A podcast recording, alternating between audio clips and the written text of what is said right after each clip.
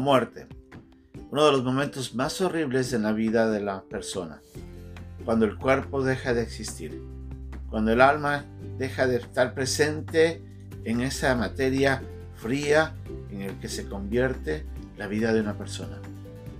¿Cuán momentos tan duros se vive cuando una persona fallece y los familiares comienzan a sentir el dolor profundo de la separación, de la ausencia de ese ser a quien tanto amamos?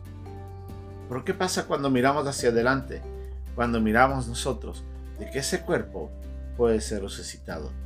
Es ahí donde la esperanza viene. De la misma manera nosotros vamos a ver hoy día cuando las mujeres que se acercaron a tratar de preparar el cuerpo del Señor Jesucristo, después de que hubo sido enterrado y que se encontraron con una tumba que estaba vacía, vamos a ver cómo el dolor les afligió, pero después la noticia les transformó. Es nuestra lección de hoy día aquí, en un momento con Dios.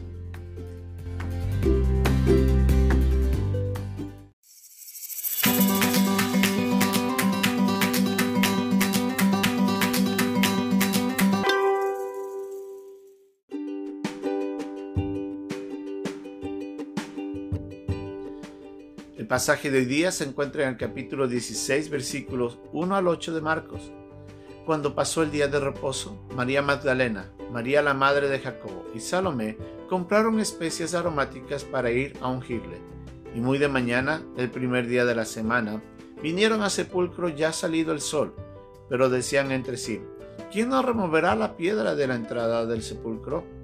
Pero cuando miraron, vieron removida la piedra que era muy grande y cuando entraron en el sepulcro, vieron a un joven sentado al lado derecho, cubierto de una larga ropa blanca, y se espantaron. Mas él les dijo, No os asustéis, buscáis a Jesús Nazareno, el que fue crucificado, ha resucitado, no está aquí, mirad el lugar en donde le pusieron. Pero id, decid a sus discípulos y a Pedro, que él va delante de vosotros a Galilea, allí le veréis, como os dijo y ellas se fueron huyendo del sepulcro, porque les había tomado temblor y espanto, ni decían nada a nadie, porque tenían miedo.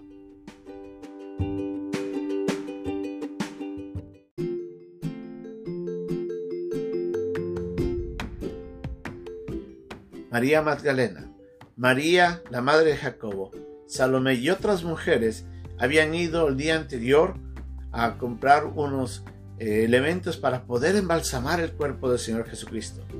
Como habíamos visto en la lección anterior, la premura de poder enterrar al Señor aceleró todo el proceso y no pudieron preparar el cuerpo debidamente para ser enterrado.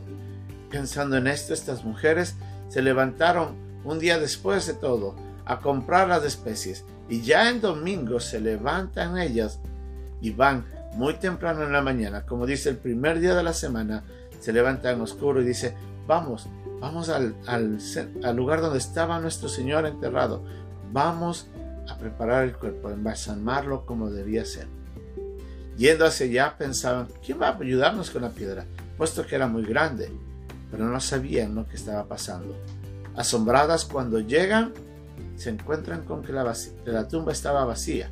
Y en ese instante, abrumados por eso, se encuentran dos ángeles y uno de ellos le dice, no os asustéis, buscáis a Jesús Nazareno, el que fue crucificado. En otras palabras dice, yo sé a quién estás buscando y sé lo que estás necesitando. Quieres saber dónde está el cuerpo de tu Señor. Y le dice de esta manera, ha resucitado. ¿No es asombroso? Él ha resucitado. Obviamente para estas mujeres en ese instante el escuchar de que el Señor se había levantado de entre los muertos no era algo que podían comprender fácilmente. Y aunque el mismo Señor Jesucristo había venido hablando una y otra vez de que Él se levantaría de los muertos, aun a sus propios enemigos les dijo que en tres días Él resucitaría, nadie comprendía la verdad tan profunda de este hecho tan significativo. Asombrosamente, el Señor Jesucristo había resucitado.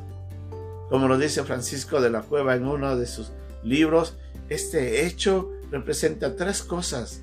En primer lugar es un hecho histórico. Y es un hecho histórico porque eh, hubo pruebas, testigos de la resurrección de Cristo. Aún los propios enemigos por parte de los soldados escucharon el reporte de que había pasado algo, que en la mañana, en esa madrugada había habido un temblor y la puerta del, del sepulcro fue removida y en ese instante se dieron cuenta de que no estaba el cuerpo de Cristo. Y le pagan dinero los cobardes sacerdotes para decirle, vayan y nieguen todo esto y digan de que los discípulos habían robado el cuerpo. Para los discípulos, esta fue una verdad que fue testigo, de, la cual fueron testigos muchos, como nos dice Pablo en su carta a los Corintios. Pero también este hecho fue un hecho eh, de, de apología. Él demostró de esa manera que él era el Mesías. Era un elemento apologético porque estaba de esa manera manifestando su deidad y que Él era el Mesías y que Él tenía el poder para vencer la muerte y levantarse de entre los muertos. Como Él mismo dijo, yo tengo poder para dar mi vida y para volverla a tomar. Por este hecho también nos trae una verdad teológica fundamental para nosotros.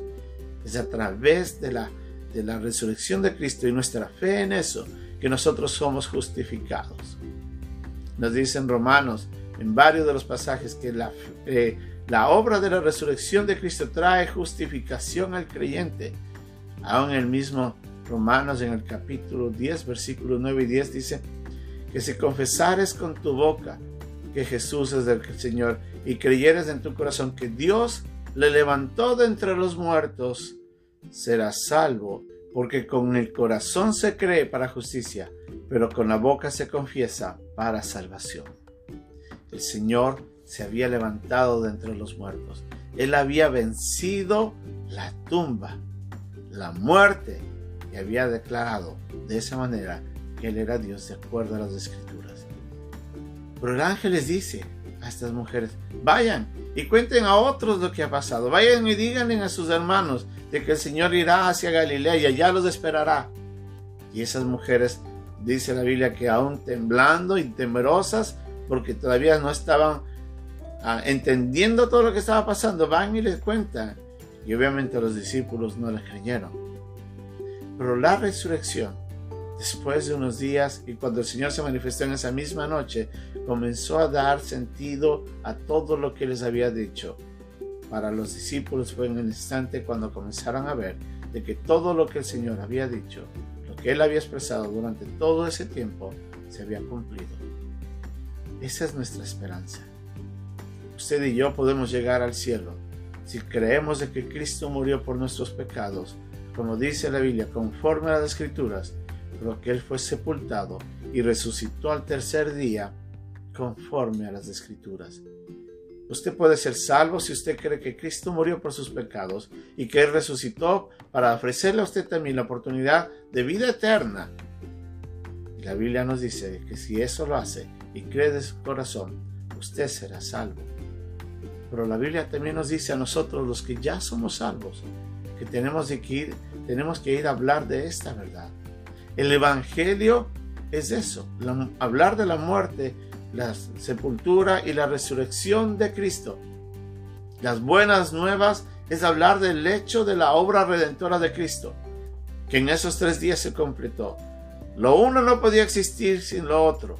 La muerte era necesaria por nuestros pecados y la resurrección era necesaria para la manifestación de la verdad de que hay vida eterna. Sin las dos no hay salvación. La una me libra de la condenación y la otra me otorga vida eterna, la posibilidad de estar en el cielo. Usted y yo debemos sentirnos muy agradecidos de que el Señor, allá en el Calvario, Él entregó su vida, pero a los tres días se levantó victorioso de esa tumba. Y esa verdad tenemos que proclamarla al mundo. Hagámosla con valor.